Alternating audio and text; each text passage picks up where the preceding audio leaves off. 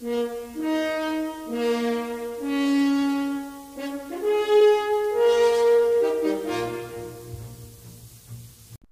and welcome to the Psychology of Learning German with Gerhard Ohrband.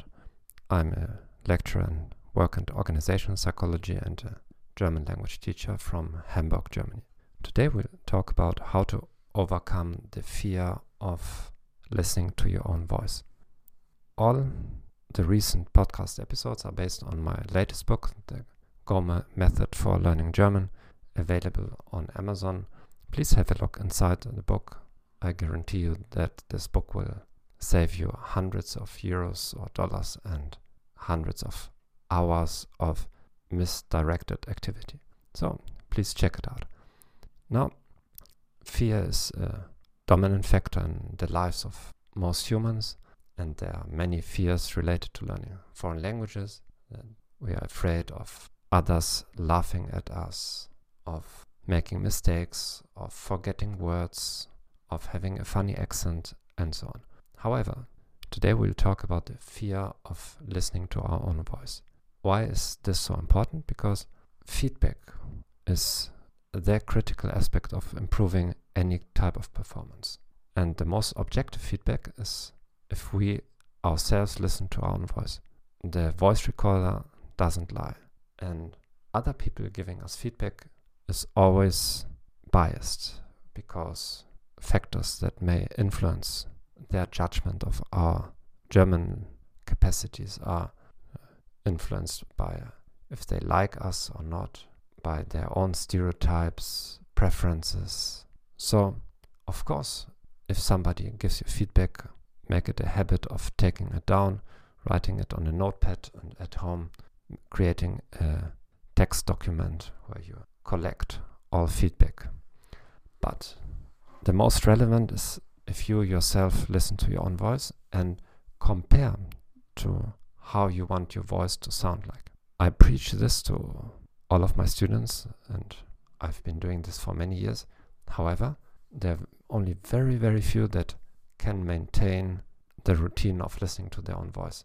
Of course, many say that they don't have time, but it's not a question of time. You can do it 30 minutes per day.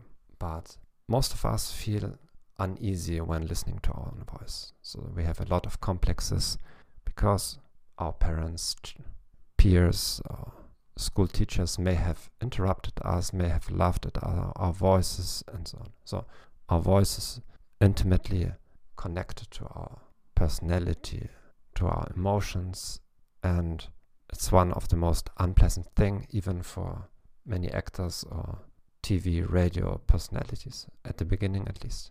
Many of them admit that they hated their voices at the beginning. What you will observe if you are able to listen to your own voice and to observe it calmly and to make corrections over time is that after some weeks, some months, you start liking your own voice. You start observing that it's not that bad as I thought it was. But to get to this point, you really need to overcome those first weeks or months. And one way to do this is to create a scaffold or to create a, a ladder of doable small steps. And if you are able to overcome the fear and tension at that small step, then you go one step higher up the ladder. So let me read to you an example of how you could do this, an instruction out of my book. So imagine you're afraid of hearing your own voice recorded. You could make a list of 10 steps or 10 actions leading up to that, order them according to the intensity of your fear, and then proceed practicing each step, each stage, 7 to 10 days. It could look like this. First step is you just imagine recording a voice. So you close your eyes for five minutes, relax before and after, and imagine yourself speaking in German with a voice recorder. Now, the second step is to actually speak freely or reading a text and you put music, relaxing music, music like in the background. You still do not record anything. Then the third step, speaking with music in the background and now you imagine you are being recorded. The fourth, speak without music and imagine you are being recorded. Fifth, record yourself with a voice recorder, but you do not listen to the recordings, you delete them immediately after. The sixth step, record yourself with a voice recorder, have loud music in the background, and then listen to the recording with low volume so that you can barely hear anything you are saying. Seven, record yourself with a voice recorder with soft music in the background.